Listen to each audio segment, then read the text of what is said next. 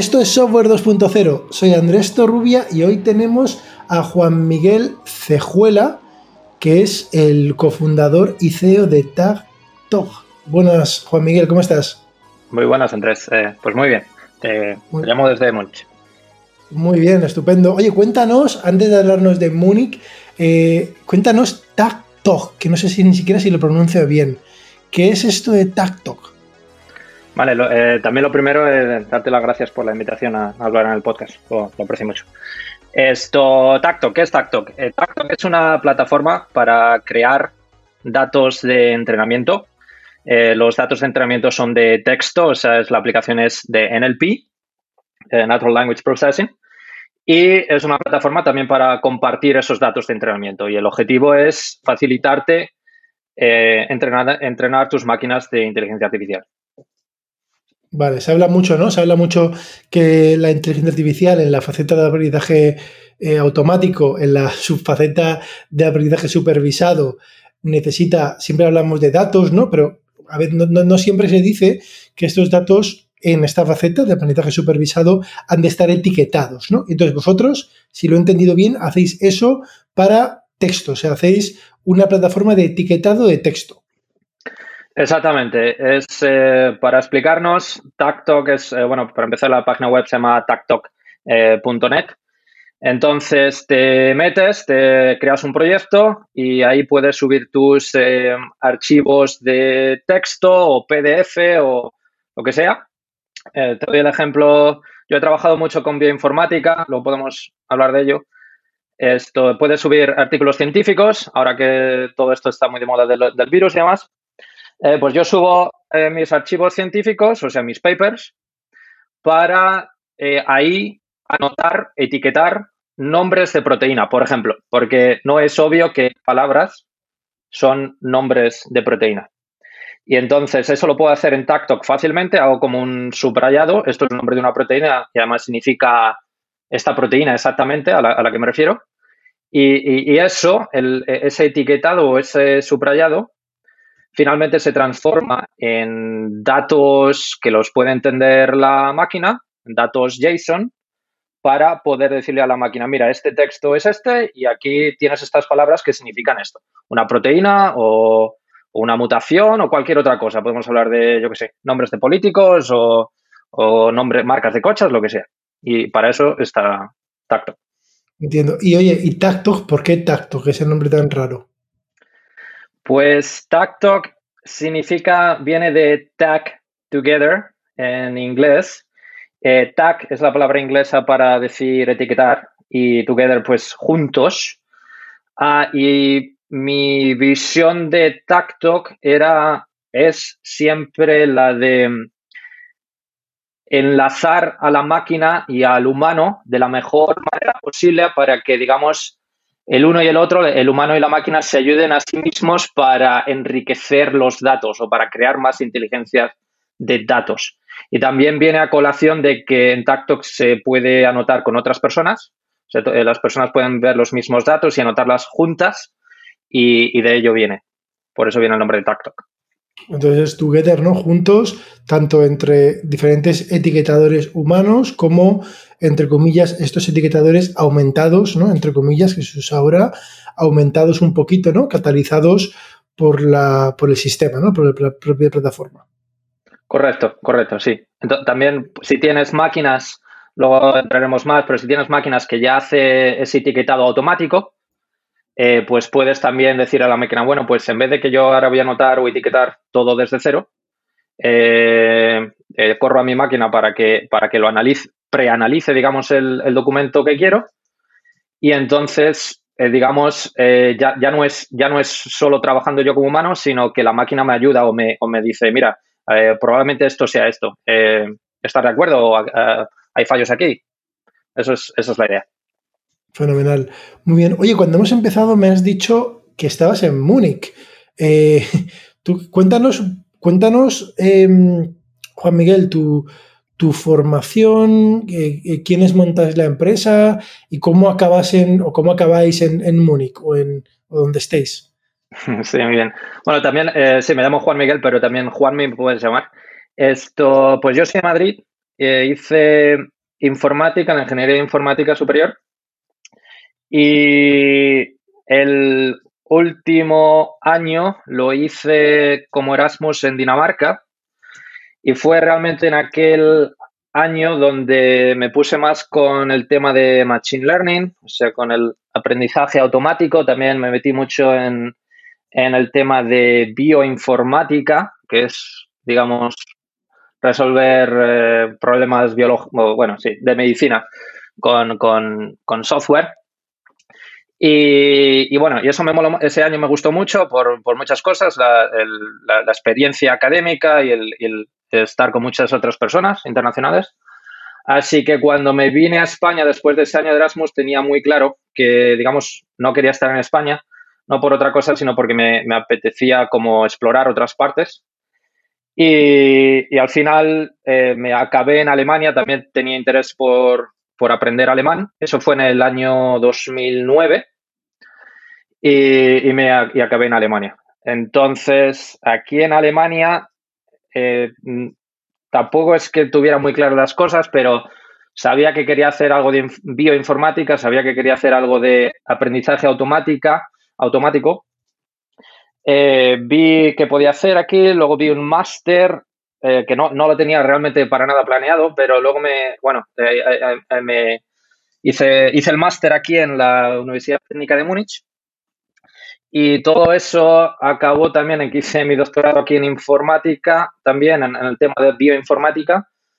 Y, bueno, eh, de ahí nació un poco esto y, por ello sigo en, Alemania. Y entonces, ¿qué más? Pues en, en mi propio doctorado yo estaba implementando métodos de minería de textos, o sea, text mining, eh, ¿Puedes contar esto? ¿Qué es, esto de minería? ¿Eso es sacar los bitcoins, la minería? ¿Qué es minería de textos? Bueno, pues eso, data mining o text mining, minería de textos, es que tienes un montón de datos.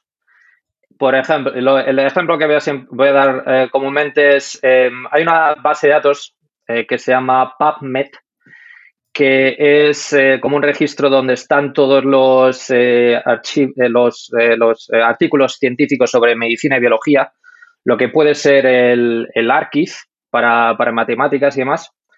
Bueno, pues ahí hay un montón de datos, hay no sé cuántos hay ahora, más de 23 millones de artículos.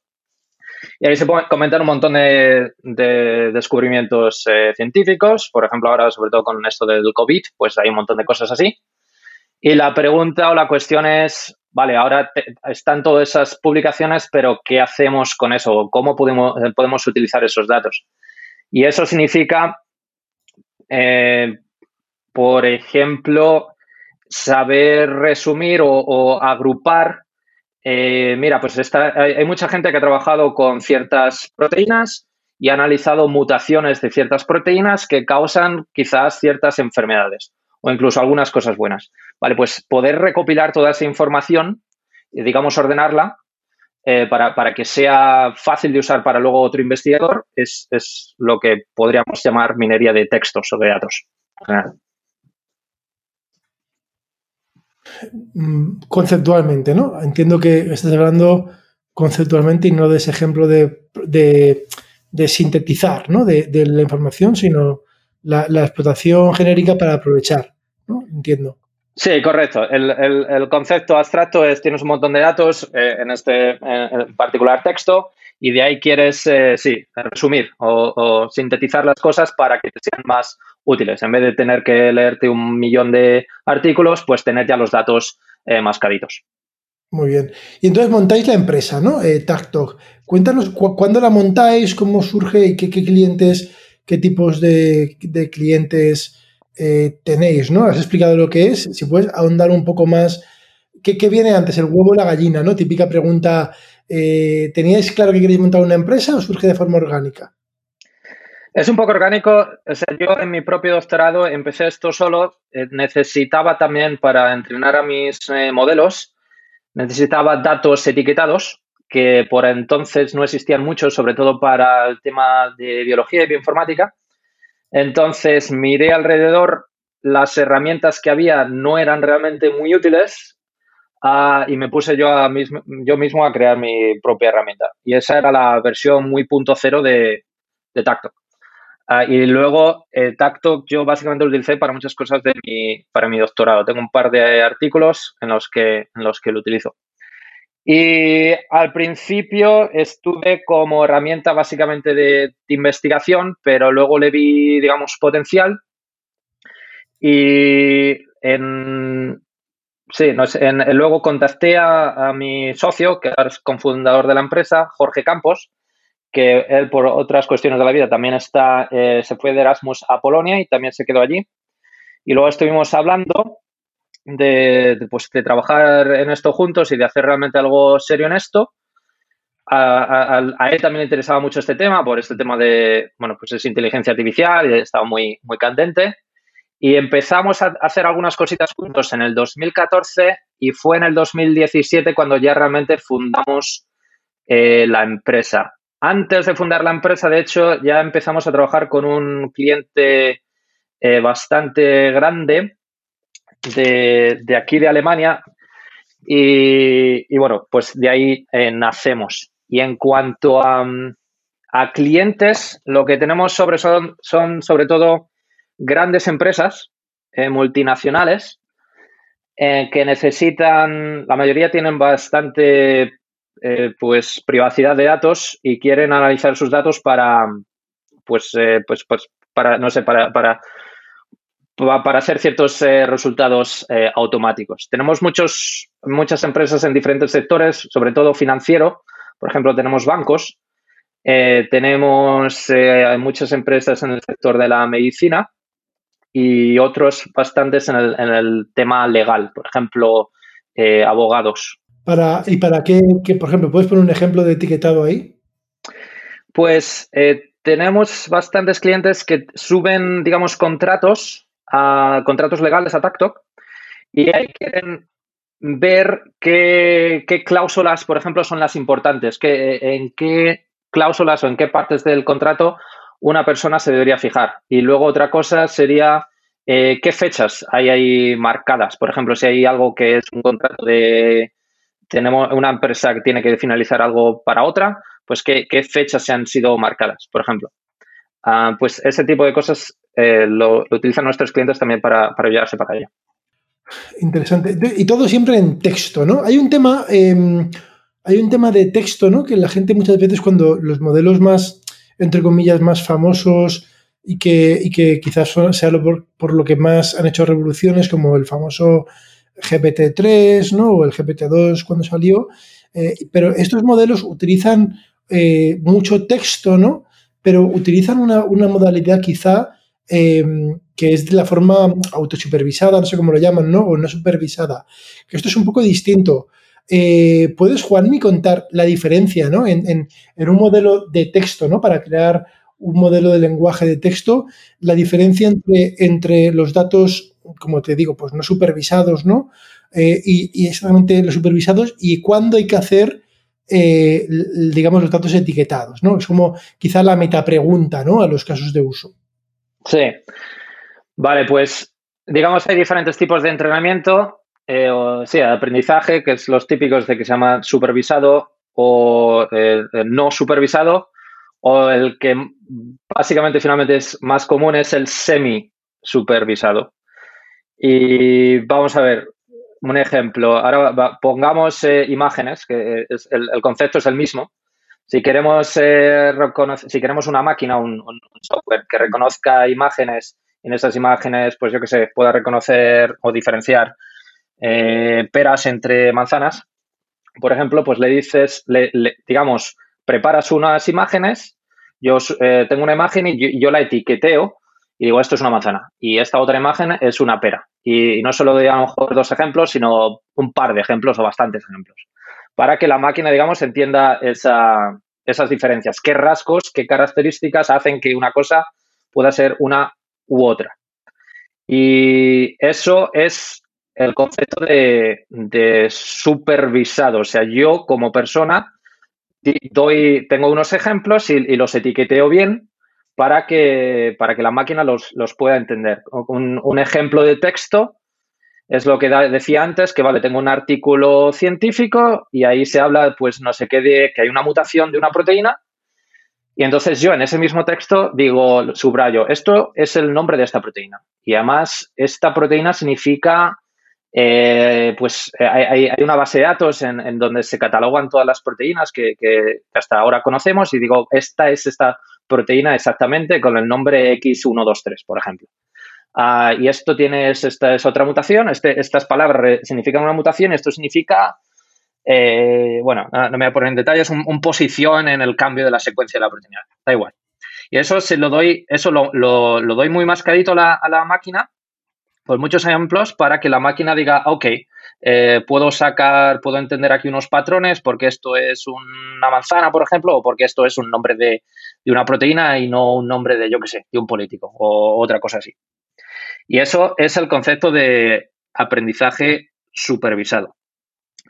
El concepto de no supervisado, eh, ahora que se habla mucho del, modelo de GPT-3 y demás, el concepto de no supervisado realmente lleva muchos años eh, y es, es, es la relativamente sencilla idea de que se pueden sacar bastantes patrones de, datos o reconocimiento de patrones en los datos de manera un poco automática. Por ejemplo, en el texto, pues ya sabemos que hay, bueno, hay una gramática, o sea, cuando yo hablo ahora estamos hablando castellano, pues tenemos una gramática, entonces hay ciertas cosas que, se repiten cuando, cuando hablamos. Eh, ¿Qué palabras son las más utilizadas? ¿Qué vocales son las más utilizadas? ¿Qué, qué palabra viene seguir a la otra de manera más común. Por ejemplo, cuando digo hola, me llamo o lo que sea, pues sacar una probabilidad de, que, de esa secuencia cuando yo estoy hablando. Ah, y esas, ese tipo de, patrones, de, básicamente no, es más que estadísticas, eh, se pueden sacar eh, bastante bien de manera automática o hay, hay bastantes métodos para, para, hacerlo así. Como digo, hay, hay muchos métodos desde desde los 90 y antes para hacer ese tipo de cosas. También para... Me perdona, perdona, que te interrumpa, Juanmi, eh, me, iba hasta una broma, ¿no? Eh, no es más que estadísticas, entre comillas, y luego la imagen de Skynet y Terminator, ¿sabes? no es más que estadísticas, ¿no? Que es que, en realidad, claro, todo esto es eh, estadística vitaminada, ¿no? Pero es que estaba imaginándome a Terminator cuando he dicho lo de no es más que estadísticas. Sí, Terminator no es más que estadísticas. Eso es una buena definición. Eh, sí, el, beneficio, eh, la ventaja competitiva, digamos, de la máquina o del software es que, sobre todo ahora, que, todo avanza exponencialmente, nuestras máquinas cada vez son más potentes y más potentes, pues que pueden leer a lo mejor todo el Internet, y eso significa, yo que sé, toda la Wikipedia, eh, pues, digamos, la pueden procesar y pueden sacar estadísticas de, que dame todas las palabras que se han que se han escrito aquí en la Wikipedia y ordénamelas por orden de aparición, por ejemplo. Ah, no es más que estadística, pero como has dicho tú, eh, de manera súper vitaminada porque eso no, los humanos no lo podemos hacer.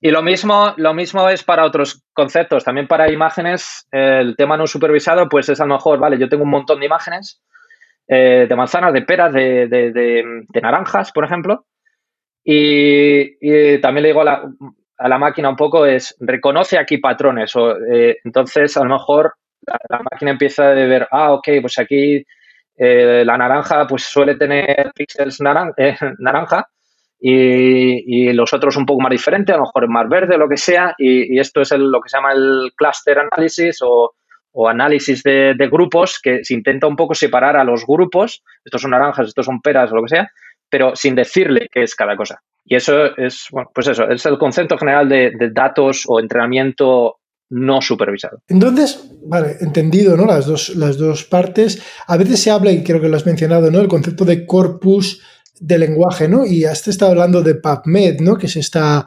em, base de datos, ¿no? De publicaciones médicas, que si, que si eh, recuerdo bien está en inglés, ¿no?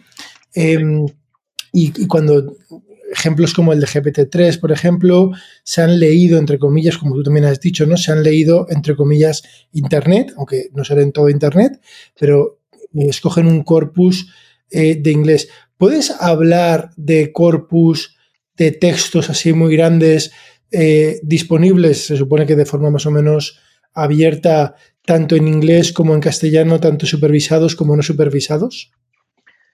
Sí, claro. Eh, una cosa que quería decir también es, estresar un poco la idea de que es el aprendizaje semi-supervisado ah, y es eh, básicamente lo que se suele hacer hoy en día prácticamente para todo, que es que una vez, una vez que tienes una máquina que la has corrido para, leer una gran parte de Internet o de Wikipedia o lo que sea, eh, y has sacado un montón de estadísticas, eh, eh, esas estadísticas, esos patrones también te sirven para eh, conjuntarlo con otros datos que lo has, etiquetado. Digamos, es que tienes unos, unas máquinas, digamos, preentrenadas o, o, que tiene datos de estadísticas, o sea, entiende un poco cosas de la gramática, por ejemplo, para tu idioma objetivo, que puede ser el español, y entonces, y luego lo, aplicas o, te ayudas de ello para, para tu para tu objetivo o tu tarea final, que es, yo que sé, reconocer eh, proteínas o, cualquier otra cosa. Entonces,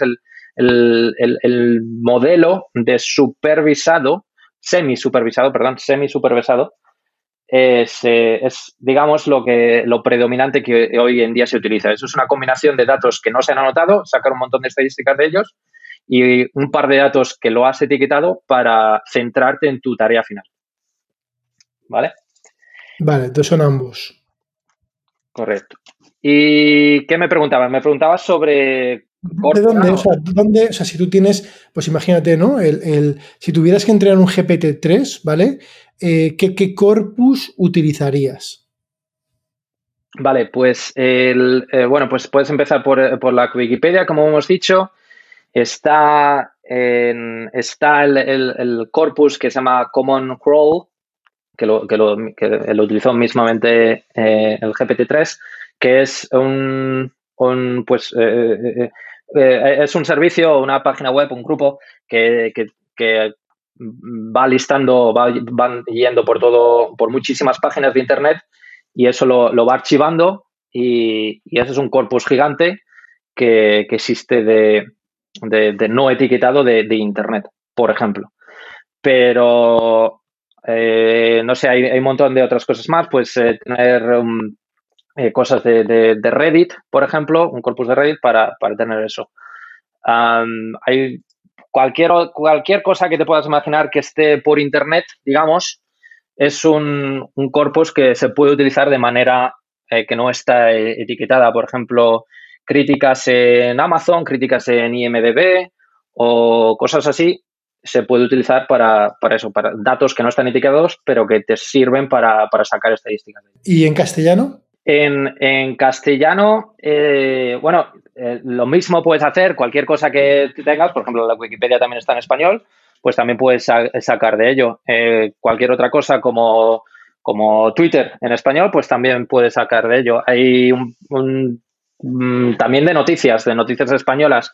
Hay creo que un corpus eh, grande de la F eh, de, noticias españolas que, lo puedes utilizar también como, como, corpus que no esté etiquetado. Luego, como cosas que, sí que estén etiquetadas, eh, pues hay, hay, un montón, realmente. Es, un poco buscar Spanish datasets por internet eh, o sea, eh, datos eh, de entrenamiento en español, por ejemplo, o en inglés, lo que sea, cualquier otro idioma. Hay, estuve buscando el otro día, hay una de la Unión Europea, por ejemplo, que tienen, tienen un portal ellos mismos de, de Open Data, de datos públicos, donde tienen, por ejemplo, también traducciones que ellos hacen, como la Unión Europea tiene que hacer un montón de traducciones, pues tenían un corpus eh, no puramente, o sea, de, traducciones, de, de, eh, de frases en inglés traducidas al español y viceversa. eso es un ejemplo. Hay otro corpus eh, que se llama el SAP Corpus, que es que tiene es, em, un, grupo grande de datos de, análisis de sentimiento o de, sí, en, en, Twitter, por ejemplo. Y esos son, son unos ejemplos. Oye, pero mm, te voy a hacer una pregunta y no sé si, si, sabes la respuesta o al menos tu opinión. Y es em, GPT-3, ¿no? Se habla mucho, parte del, de la potencia de GPT-3 es que bueno, es un modelo con muchos parámetros, pero ha visto mucho texto, ¿no? Como tú dices, pues se ha leído Internet, estás, no todo Internet, ¿no? Porque no le puedes dejar todo Internet, pero como que se ha leído mucho. Em, la, pregunta, la pregunta que tengo es, incluso fíjate que, el texto en Internet va creciendo, sí, has dicho que está la Wikipedia en, castellano, pero la pregunta que tengo es ni siquiera si existe eh, tanto eh, un corpus tan grande en castellano como, eh, como en inglés, ¿vale? entonces, quería saber, o sea, la pregunta es si quisiéramos, ¿no? Imagínate que, que tuviéramos los recursos computacionales y de gente, ¿vale? Eh, para entrenar un modelo tipo GPT-3 en castellano. mi pregunta es si tendríamos disponible, ¿tú qué crees? Eh, ese, ese un corpus equivalente, porque hay recursos, y pongo el ejemplo de PubMed, o sea, que yo sepa, eh, no, podrías, no podrías hacerlo en el dominio de artículos científicos, porque no existe, que yo sepa, al menos en el mundo de la medicina, biología, un corpus equivalente. Entonces, de alguna manera, como que, es un problema, o sea, condena esto a que se habla mucho de la inteligencia artificial, hay un montón de iniciativas ¿no? de inteligencia artificial, eh, la, eh, la, agencia, bueno, el gobierno español hace poco hizo una estrategia de inteligencia artificial donde colabora la Real Academia. Bien, bien, está muy bien, ¿no? Eh, para decir aprendizaje automático en vez de decir machine learning, que está bien, yo lo intento en el podcast, a veces se me cuela batch en vez de lote. Eh, pero, como tú dices, ¿no? hay un montón de aplicaciones y de posibilidades que solamente realmente en la práctica ¿no? son necesarias, eso son posibles, perdón, cuando tenemos un modelo preentrenado, una estadística, ¿no? Como tú has dicho, y esa estadística, entre comillas, eh, eh, requiere ver textos masivos que, y ahí va mi pregunta, que no sé si están disponibles en castellano o si podrían estarlos, ¿no? Y me gustaría oír tu, lo que piensas a este respecto.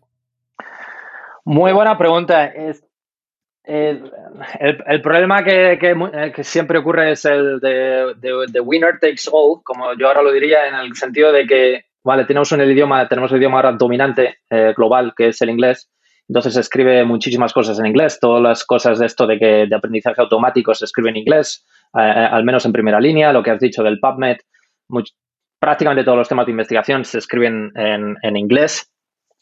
Eh, entonces, em, tenemos lo mismo para español o para otros idiomas, pues para ciertos campos no. no, no hay, o sea, sí, para ciertos campos, para ciertos dominios, si quieres, si quieres tener una máquina que, te escriba artículos científicos en español, eh, pues eh, te, te, falta te faltan los datos para, sacar estas, estadísticas. Puedes tener datos parecidos, eh, puedes tener datos que estén en español, que, sean a lo mejor de reportajes de, noticias, pero a lo mejor te falta el lenguaje científico en español. Y creo que ese sí es un problema. Y eso, bueno, el español es un idioma dominante también, porque es un idioma muy grande, pero también, sobre todo también eso ocurre con otros idiomas que son más eh, pequeños.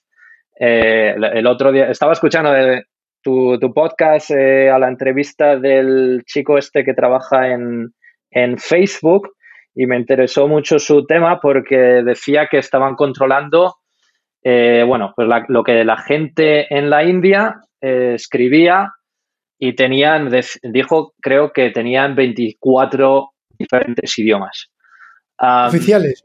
Oficiales, sí, exactamente. Entonces, ah, pues tienes un montón de idiomas que está claro que, no vas a tener los, los datos eh, para, todo, para todo ello. y entonces, para ciertos idiomas están, bueno, no sé si condenados, al menos en el, estado como estamos ahora, de que no se pueden hacer cosas así tan masivas como la de GPT-3.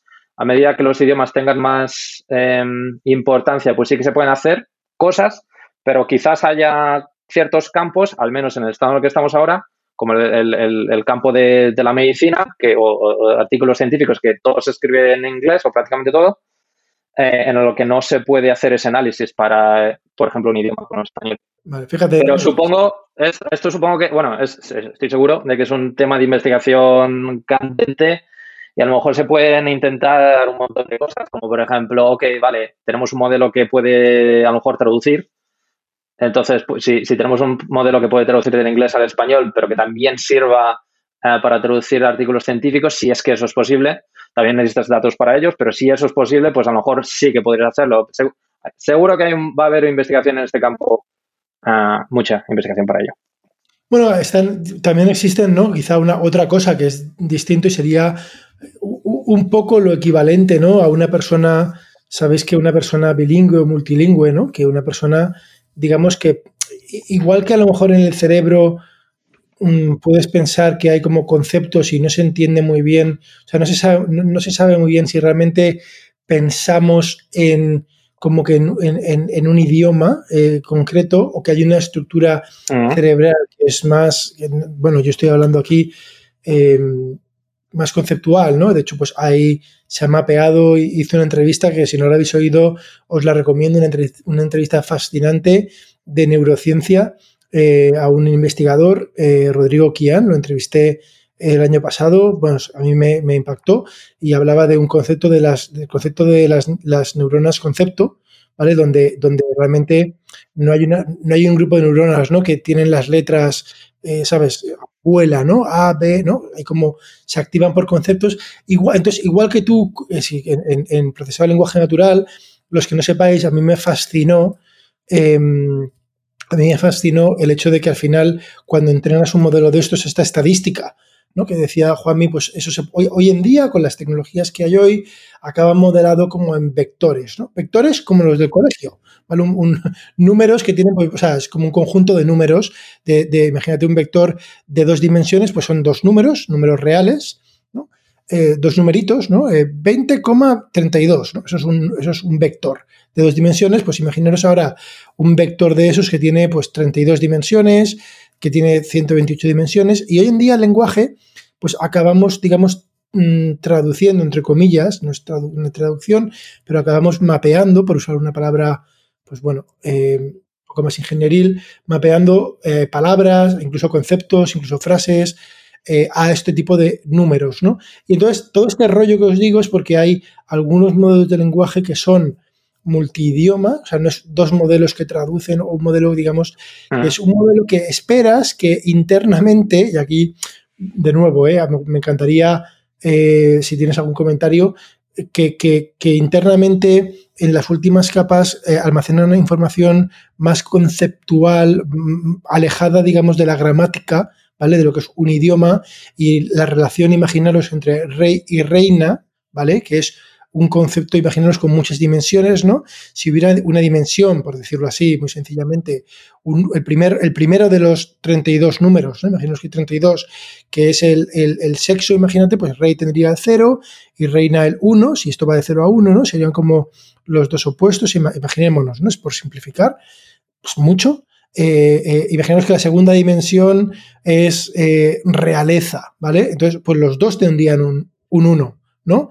Imagínate que la tercera dimensión es, eh, no lo sé, el color, pues ahí tendrían cualquier cosa, ¿no? Porque es irrelevante, no tienen color. Yo que sé, estoy haciendo una... Y entonces, pero que en todos los idiomas eso acaba como en un sitio parecido, ¿no? Y hay como una capa de transformación. Entonces hay una esperanza, ¿no? Que creo que es lo que has dicho, donde pudiéramos tener lenguajes que eh, multi, multilingües, ¿no? Y que se aprovechan. Sí, exactamente. ¿Vale? Eh, tú, tú, lees un artículo en inglés y me lo puedes contar en castellano. Correcto. Sin, estar traduciéndolo, has, interiorizado los conceptos, ¿no? Em, es fascinante, ¿no? Este, este aspecto, ¿no? De, los modelos de lenguaje, de esa estadística, ¿no?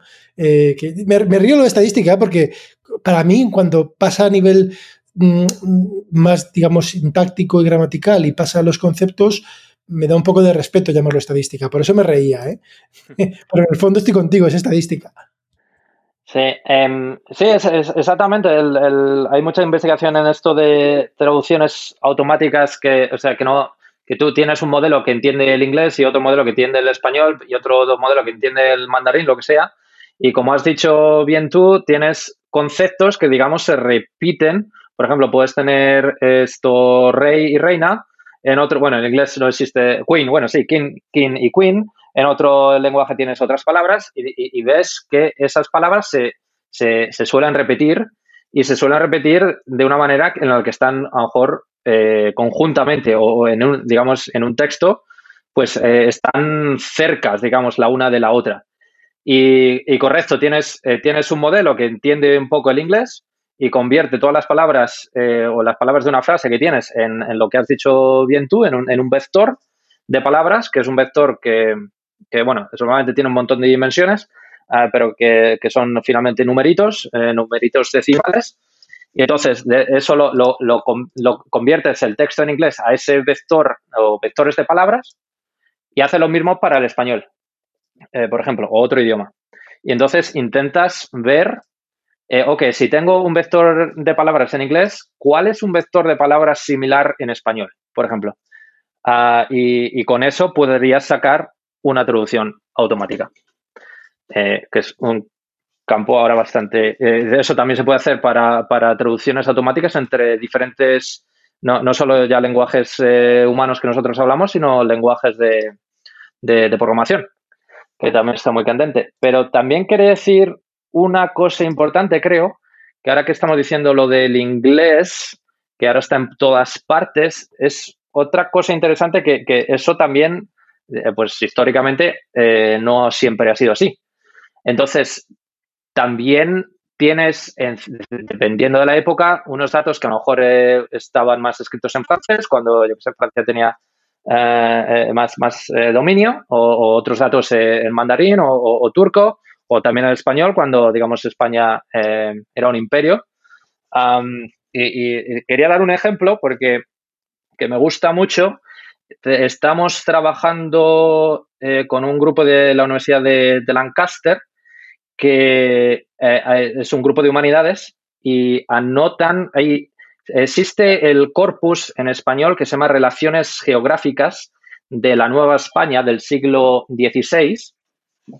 Y eso son, es un corpus que, lo mandó crear eh, puramente el, rey Felipe II, por aquel entonces, en el siglo XVI, eh, para, que la, eh, para que las personas que estuvieran allí en, en pues, en, los pueblos, no sé, en la Nueva España, en, México, comentaran, documentaran lo que las diferentes poblaciones de allí. Lo que comían, cómo estaba distribuida la sociedad, los sistemas que tuvieran de, yo qué sé, de, concepto de dinero, lo que fuera. Y hay un, hay un, es un corpus muy grande de, esos textos que existen eh, eh, que es eh, bastante conocido, y que tenemos este grupo de la Universidad de Lancaster que, que ahora lo está anotando, lo está etiquetando en tacto precisamente, pero que, anota con un nivel de detalle enorme, como yo que sé, estos son habichuelas, estos son, esto es una catedral, esto, pero es una catedral, es un edificio, qué, qué tipo de cosas son. Y bueno, a lo que, a lo que iba a decir es que eh, eso, los idiomas eh, históricamente cambian, cuáles son los idiomas más dominantes y, quizás para ciertos eh, campos o dominios hay más datos y para otros, pues eso, depende, dependiendo de la, del progreso histórico, que también me parece bastante importante. Sí, sería interesante ¿no? ver, quieres decir que no ha habido, hay dos ideas contrapuestas, ¿no? Por una parte, has dicho antes, además me ha parecido ciertamente no es, es, lo contrario de irónico, ¿no? Has dicho eh, The winner takes all y lo has dicho en inglés, ¿vale? exactamente, exactamente. Que es el, el, vencedor se lo queda todo, ¿no? En definitiva, eh, realmente se, beneficia de todo.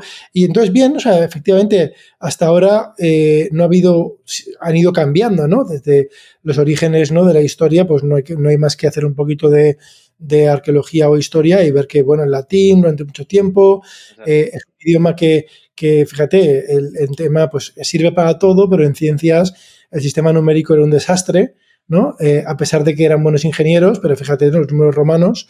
Eh, y, luego pues ha ido cambiando, ¿no? Como tú has mencionado, el francés, eh, ahora el inglés. Yo, me pregunto, ¿no? Si el tipo de efectos de realimentación de la inteligencia artificial y del mundo hiperconectado de hoy en día, pues eh, puedan crear una, una, digamos, una, entre comillas, una singularidad, singularidad histórica que haga más difícil eh, que se ceda el testigo si es que se cede. ¿Vale? Pero bueno, esto es otro debate. Sí, es otro debate. Vamos a volver a TacTalk, ¿vale? Eh, Pero una, una, traducción del latín al español o algo así automática también estaría muy chula. Sí. Eh, entonces, volviendo a TacTalk, eh, cuéntanos, entonces, fíjate, yo os voy a contar a la audiencia cómo, cómo damos con, con TacTalk en un proyecto con, con Aurelia Bustos que, que hace proyectos de medicina, ¿no? Y entonces busca para un proyecto plataformas de etiquetado de texto, ¿vale? Es un, caso real. Entonces encuentra varias. Ahora, eh, sería ideal si me puedes contar un poquito un panorama del ecosistema. Entonces encuentra varias eh, plataformas y justamente el caso que hace eh, bien TacTalk, que era, pues, oye, un conjunto de médicos tenían que etiquetar texto médico, ¿vale? O texto relacionado con el mundo de, de, de la, vamos, el mundo sí, el mundo de la, de la medicina. Y entonces, eh, nada, con ella, y bueno, y luego al veros que, que, tenéis nombre español, pues eh, de ahí pues sale esta entrevista. Pero cuéntanos acerca del ecosistema, ¿no? Que aunque sean, porque habían otras plataformas de código abierto, pero que había que descargarse, ¿cómo de, cómo de maduro, cómo de, cómo de creciente, cuál es la foto de este ecosistema de herramientas de etiquetado de texto? Vale, pues en, como decía, cuando empecé mi doctorado por más o menos 2014 o algo así, esto, eh, por aquel entonces estaba todo muy desnudo y, por eso empecé a hacer mi propia herramienta, crear mi propia herramienta, eh, TacTalk. y eh, bueno, pues entonces, por aquel entonces estaba, las herramientas eran muy pobres. hay alguna que se llama Brat, eh, que bueno, que conozco a la, gente, a la organizadora de Brat, que también es bastante conocido, pero vamos, no me, no me convencí, por eso empecé a, crear eh, Tacto. Eh, ahora mismo es la, el ecosistema está empezando a madurarse, creo que bastante. Ahí, ahí, ahí está Tacto, pero hay otras herramientas, otras empresas eh, que también ofrecen herramientas para, para anotar o etiquetar eh, textos o, otros datos también.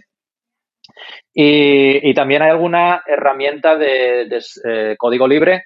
hay una que se llama Docano, por ejemplo, que tiene, tiene una pinta y hace, hace bastantes cosas.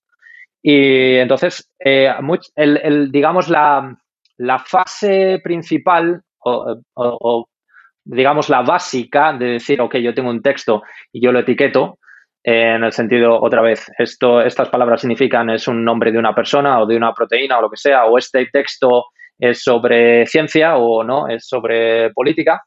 Eh, esa, ese etiquetado, esa, esa herramienta para, poder hacer ese tipo de anotación eh, está bastante ya maduro. luego, eh, ahora, digamos, las, las herramientas que, o el, desarrollo se orienta y, nos orientamos más a cómo hacer esto de manera muy fácil, muy intuitiva para, que la persona anote. Y cómo hacer esto para que varias personas anoten al mismo tiempo. O cómo hacer esto para que eh, varias personas anoten el mismo texto y, saber reconocer automáticamente las, diferencias eh, que tienen las personas. Porque como pues tú a lo mejor tienes una opinión, yo tengo otra para, anotar una cosa, otra persona tiene otra opinión y, saber dónde nos eh, dónde estamos de acuerdo y dónde estamos en desacuerdo.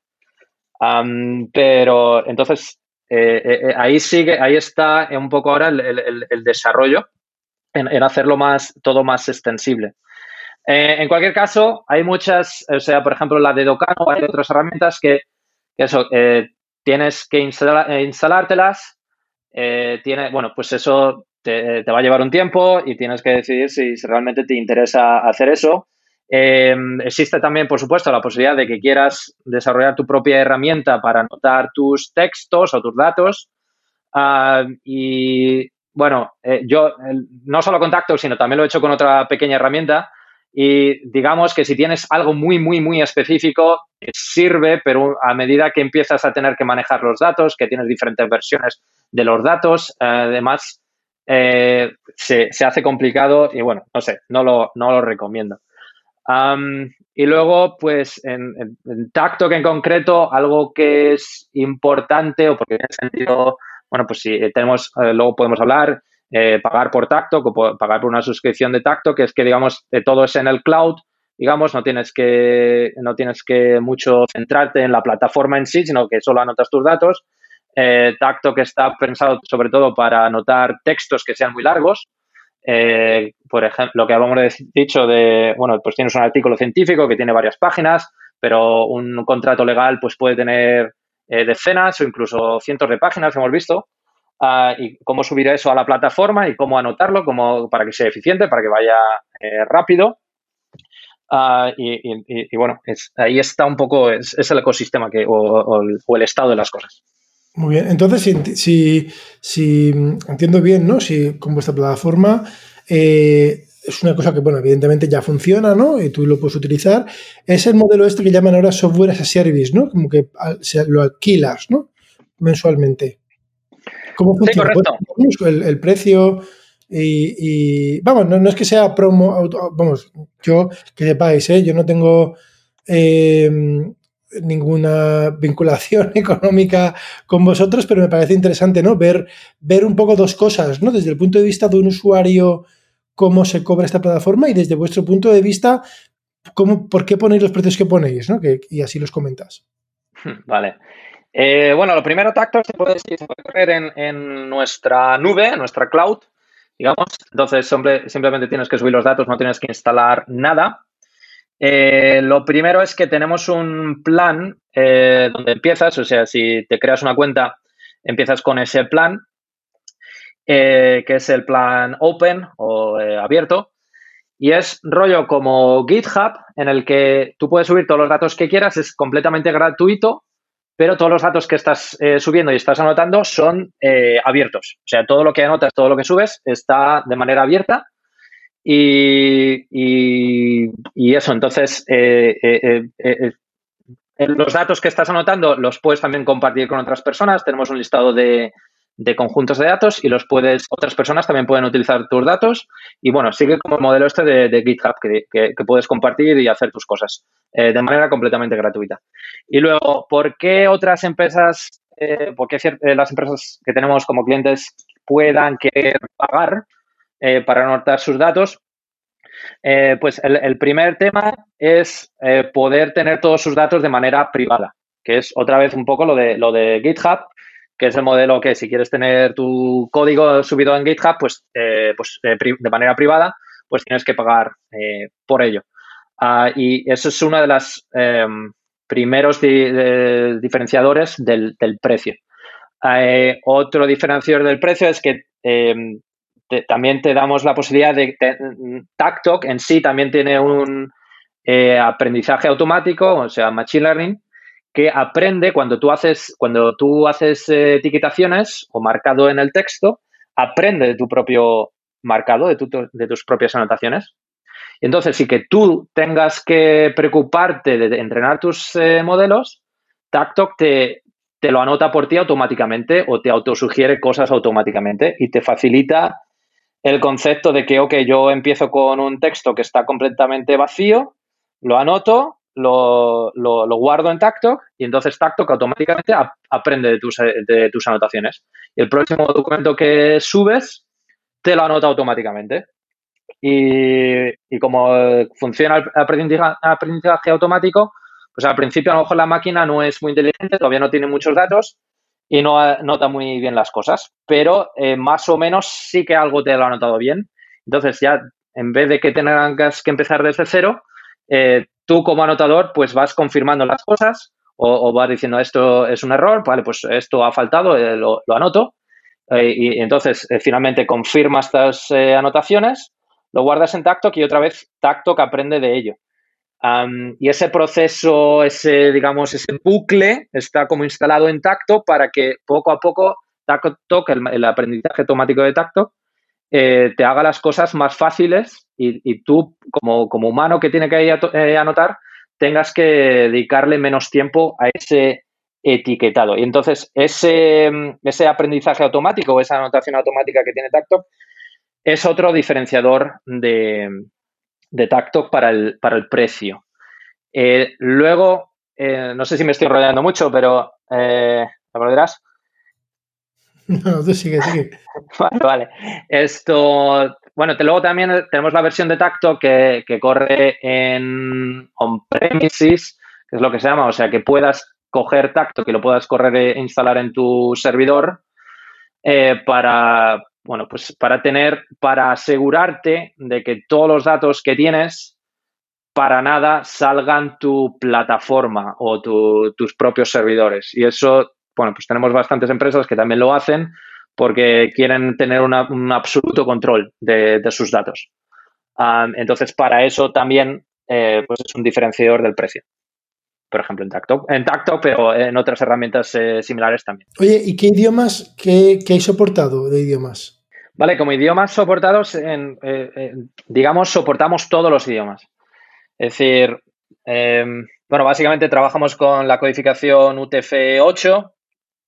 Eh, entonces, eh, puedes subir lo que quieras realmente. Puedes subir español, inglés, mandarín, árabe, griego. Tenemos bastantes, como había dicho antes, datasets, o sea, conjuntos de datos anotados en bastantes idiomas y todo, todo eso lo puedes subir a Tacto. O sea, en el sentido de poder anotar cualquier idioma, eh, lo puedes hacer en Tacto.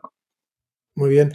Oye, has mencionado una cosa, ¿no? Que es, es eh, que cuando está lo subes, ¿no? Y tú vas etiquetando, el sistema va aprendiendo mientras etiquetas. ¿Esto es lo que se suele llamar eh, el aprendizaje en línea, el online learning, o es otra cosa? Es, sí, eh, sí, es una combinación, no sé si eh, la diferenciación, bueno, sí, es el, lo que se llama el online learning.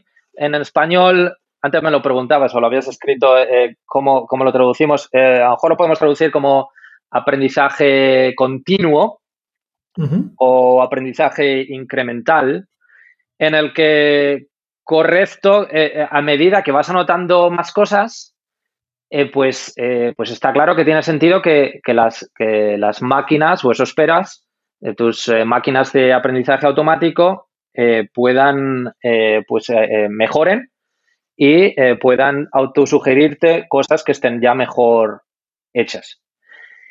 Pero en cuanto a ese aprendizaje continuado o continuo, lo podemos diferenciar creo que en, no sé si en dos fases, en una fase inicial que es, eh, bueno, pues estás, estás etiquetando unos datos para entrenar a tu máquina y luego, eh, bueno, pues ya, yo qué sé, etiquetas 100 documentos, 100 textos eh, y los, ya los tienes, entrenas a tu máquina y luego dejas a tu máquina correr para, pues, para lo que te sea útil. Pues yo qué sé, para anotar tweets o, otra vez los artículos científicos. pero no ofrecemos eso todavía, pero estamos haciendo bastante hincapié en ello. Es que, vale, una vez que ya estoy utilizando mi software, mi, modelo automático en datos reales, digamos, eh, pues tendría sentido si yo encuentro un error en producción, eh, eh, poder decir muy fácilmente, ok, aquí ha habido un error, lo voy a corregir. Y le voy a enseñar inmediatamente a la máquina cómo, pues eso, es, este feedback para, para, que lo pueda aprender.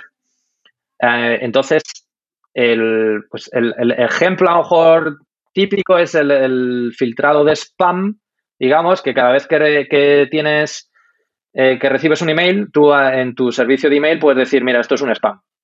Y esa información, eh, al, menos en principio, eh, yo que sé, Google o cualquier servicio de email que tengas pueda, lo puede utilizar para decir, vale, pues esto es nueva información para, para detectar que esto es un, que esto es un spam. Ah, y, eso es el, digamos, el aprendizaje continuado o continuo o incremental,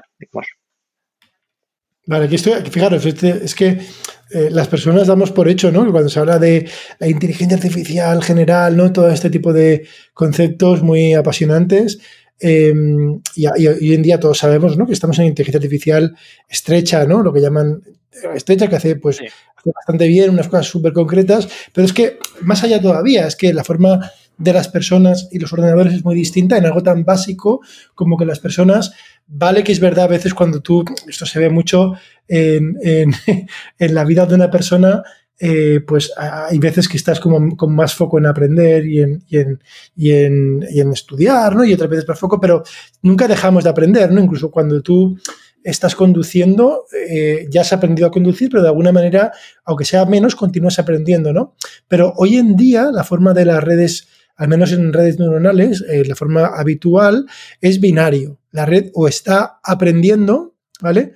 O está totalmente en modo digamos, ya de, sería modo de conducción sin aprender, ¿no?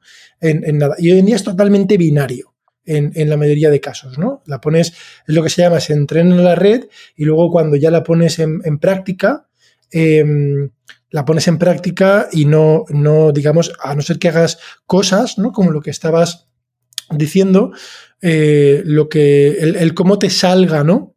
Lo que hagas, pues no tiene ninguna repercusión para las, para las siguientes cosas futuras, ¿no? Porque en parte quizá la red no, tenga ni siquiera ningún tipo de realimentación, ¿no? De si eso que has hecho mm. lo has hecho bien o mal, ¿no? Mm. Eh, pero fijaros, ¿no? Es, interesante, ¿no? Esto, este concepto, ¿no? De, de, incluso algo tan básico, ¿no? Como el, la manera de aprender y la manera de funcionar tan diferente, ¿no? Que funciona un sistema a día, bueno, no el sistema en sí, ¿eh? hay maneras, ¿no? De crear esta realimentación, existen mm. muchas maneras y pero me parece eh, lo que comentas interesante, ¿no? Y que, se, que lo podáis hacer. Pues em, estupendo, Juanmi. No sé si quieres comentar alguna cosa más. Eh, sí, bueno, el, concepto de que es, bueno, hasta cierto punto similar, que es el, aprendizaje, no sé si lo puedo, active learning, no sé si lo puedo traducir al español como eh, aprendizaje activo, eh, en el sentido de, antes estábamos hablando de, aprendizaje supervisado, aprendizaje eh, no supervisado o semi-supervisado.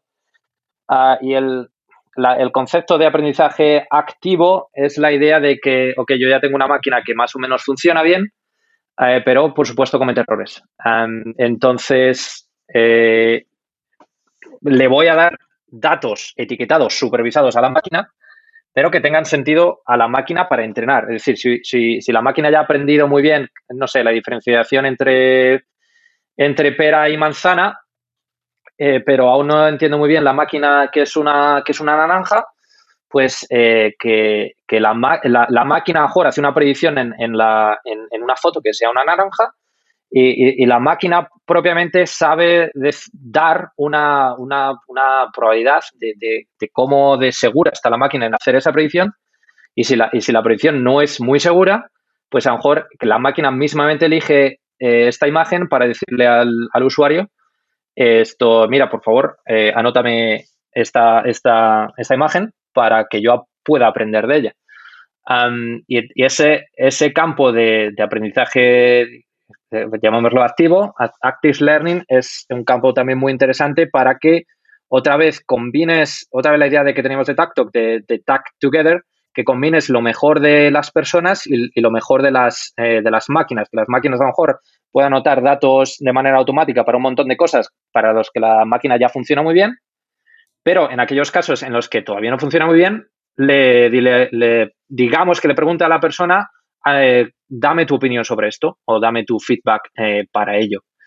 Y, es un tema también muy interesante y como eh, estamos hablando también con esto del aprendizaje continuo, incremental, que, que eso también pueda surgir o pueda ocurrir cuando realmente estás utilizando tu máquina de, digamos, en manera de producción, que tienes datos reales, la máquina tiene un fallo o, tiene una probabilidad poca, pequeña cuando hace una predicción y que inmediatamente le puede decir, eh, pueda pedir a una persona, oye, anótame este caso que todavía no lo entiendo muy bien. Y ese es uno de los campos que, por ejemplo, nosotros en Tacto eh, pues le estamos dedicando eh, bastante atención para, ayudar a la persona a, dedicarse en anotar las cosas que realmente son importantes para, que la máquina poco a poco mejore. Si habéis visto los vídeos de, de Karpati en Tesla, ellos tienen un concepto vamos, un concepto en espíritu parecido, que lo llaman el motor de datos, el Data Engine, eh, en el cual, claro, tú fíjate que, cuando en, Tesla la gente va con sus coches Tesla conduciendo, se va recopilando datos, pero habitualmente, imaginaros, ¿no? Aunque tengan pues muchísimas millas, kilómetros de, de conducción en Tesla, pues ya conduce bien en muchos de ellos, con lo cual entrenarlo con una carretera normal, ya lo hace bien, ¿vale? No es tan importante, ¿no? Con lo cual es, es más justamente al hilo donde vas, ¿no? Es escoger escoger para entrenar los datos de los casos que te interesa, donde tienes ciertos indicios o evidencias de que el sistema pues, funciona mal. ¿no? Imagínate que hay un escenario de nieve, de sombra, y justamente cruza eh, la máquina quita nieves, que el sistema, imagínate, nunca ha visto una máquina quita nieves que tiene unas características mm, ciertamente pues inusuales, ¿no? Para el sistema, con lo cual, oye, interesa etiquetar, ¿vale? De todo lo que hay que etiquetar y asegurarse, pues eh, focalicemos los recursos en, etiquetar, ¿no? Eh, los datos, los, las que pensamos que se puede ver, ¿no? Y eso, pues fíjate, claro, requiere otra cosa, ¿no? Que has dicho, y es difícil, ¿no? Y es una medida de la certidumbre del sistema, de la certeza mm, que tiene el sistema, y eso tampoco es fácil. Estos sistemas de muchas veces, a veces dan predicciones muy seguras de cosas que están mal. Con lo cual, eh, eh, eh, eso mismo, que también parece sencillo, es también complicado, ¿no? Dar, dar digamos, mm, calibrar tu certeza es una, también es un área bastante, en, digamos, en superinvestigación, ¿no? Por lo que tengo entendido. Sí, correctamente.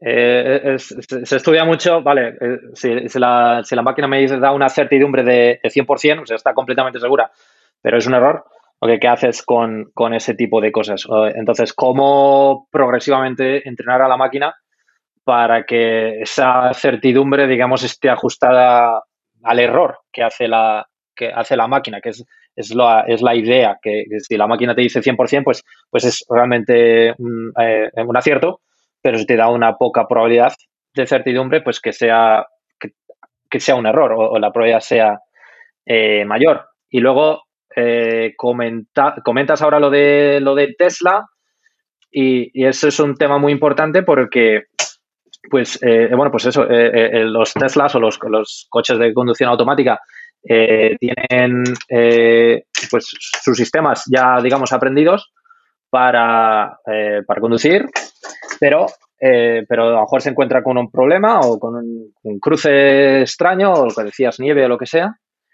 y, poder aprender de, esos, de esas situaciones que, son inesperadas. Pero luego, conectado a esto, es, vale, yo ahora te anoto ese, esa situación que era una curva cerrada con nieve y había, hubo un pequeño accidente te etiqueto esto de alguna manera, no sé, eh, ahora mismo, te anoto esto era una curva, aquí había un coche, la temperatura era X, lo que sea.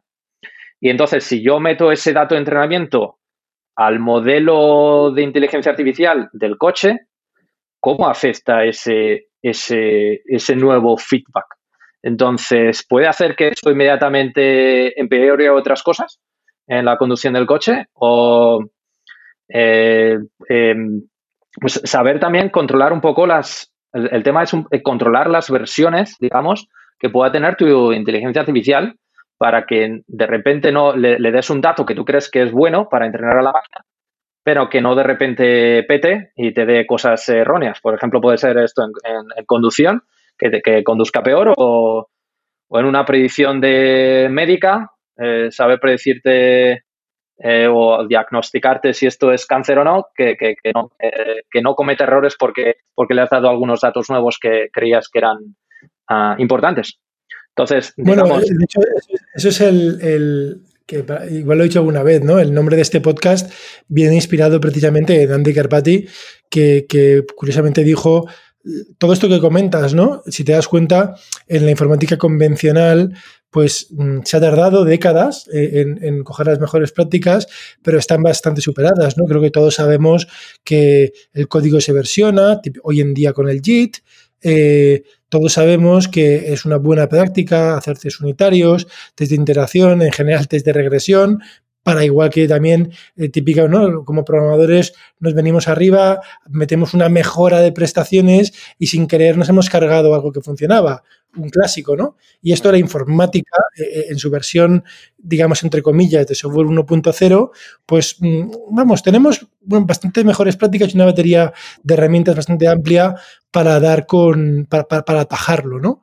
Em, en el software 2.0, que es lo que el, el, el André Carpati dice que todavía pues no nos faltan, no, tenemos desarrollados. Los problemas, muchos son los mismos, ¿vale? Que es asegurarnos que no estropeamos algo que funcionaba intentando mejorarlo, eh, versionarlo, ¿vale? Es más grande todo por los datos, ¿no? Que ahora los datos ya son ciudadanos de primera división, eh, igual, que, igual que antes, antes era el código, ¿no? El ciudadano de primera división y ahora son quizá también, los datos y hay que versionarlo y hay que, es más complejo, ¿no? ¿no? es igual versionar códigos que son poquitos ficheros, poquitas líneas, poquitos bytes, que versionar pues terabytes, ¿no? De, datos, ¿no? En muchos casos, ¿no? Entonces esto es otro, otro, y, más, más difícil me lo pones encima es eh, aprendizaje en línea, que se supone que es casi en tiempo real, ¿no? Que esto hmm. es, eh, es curioso. A mí me hace gracia, ¿no? Porque no, no me hace gracia, me, me, lleva a pensar eh, cosas pues un poco eh, fascinantes como el hecho de, de, las personas, ¿no? Cómo nosotros hacemos esto y qué labor, por ejemplo, si es que la tiene, y voy a hablar, voy a hablar en territorio súper especulativo, pero me gustaría eh, entrevistar a alguien que supiera de esto y si alguien en la audiencia puede hacer una recomendación, vamos, me encantaría, que es, es establecer paralelismos de todo esto, como por ejemplo la función del sueño, que no se conoce del todo. Quizás, ¿vale? Eh, me lo invento, ¿vale? Eh, la función del sueño es hacer esos test de regresión en nuestro cerebro para descartar las cosas que hemos aprendido durante el día que hacen que cosas mm, que deberían funcionar sigan funcionando. Me lo estoy inventando.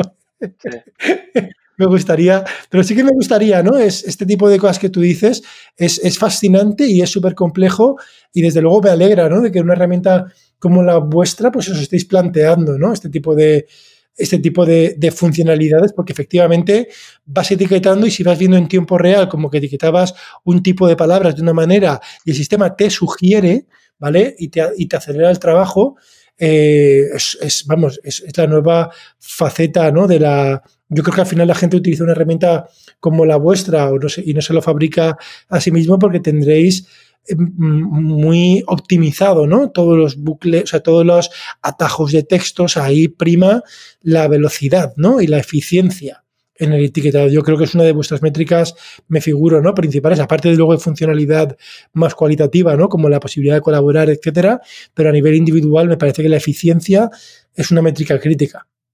Así que no, no, me parece increíble. Sí, mencionas, sí, el artículo de, eh, me gusta mucho el artículo de, de André Carpazzi en, creo que fue en el 2017, o sea que ya hace tiempo, de, esto, el software, la diferenciación entre software 1.0 y, 2.0 y que para 1.0, pues eso, ya tenemos bastantes prácticas bien controladitas, como versionado, como tests, eh, unit test o test de integración o lo que sea. Pero el software 2.0 es más bien eh, cuidar de tus datos, o gran parte de ello es cuidar de tus datos y ver que que tus datos no rompan las cosas o que, o eso, eh, si quieres anotar cosas, que para darle feedback a la máquina, hacer esto de manera eficiente, como si ahora tenemos eh, eh, IDEs, o sea, editores que te hacen, que te sugieren un montón de cosas. Mira, aquí has cometido un error gramatical en tu lenguaje de programación. Pues lo mismo con una herramienta como TacTalk para decirte, oye, aquí no, por ejemplo, tu distribución no está bien balanceada. O sea, tienes eh, yo qué sé, estás anotando pieles de personas y tienes anotas solo a personas blancas o de, hombres, lo típico, eh, pero no has anotado a otras personas, eh, no sé, mujeres o personas negras o lo que sea. Entonces, ten cuidado aquí que a lo mejor puedes estar cometiendo un error. ese tipo de sugerencias o decirte, cuidado que aquí a lo mejor estás cometiendo un problema porque no tienes tus datos a los que estás anotando no están bien representados eh, pues eso puede ser un problema para que luego tú puedas hacer predicciones. Y ese tipo de ayuda, para que autosugerírtela inmediatamente cuando estás en el proceso de anotación, pues es muy importante y en el que nosotros en particular estamos haciendo hincapié y queremos continuar nuestro, nuestro pues lo que vamos a, a querer hacer futuramente. Estupendo, Juanmi. Pues ha sido un placer, eh, Juanmi, tenerte en software 2.0, hablando de software 1.0, de software 2.0 y etiquetado de datos. Muchísimas gracias, eh, Andrés, por tu invitación. Eh, es un honor, así que muchísimas gracias y me ha gustado hablar contigo.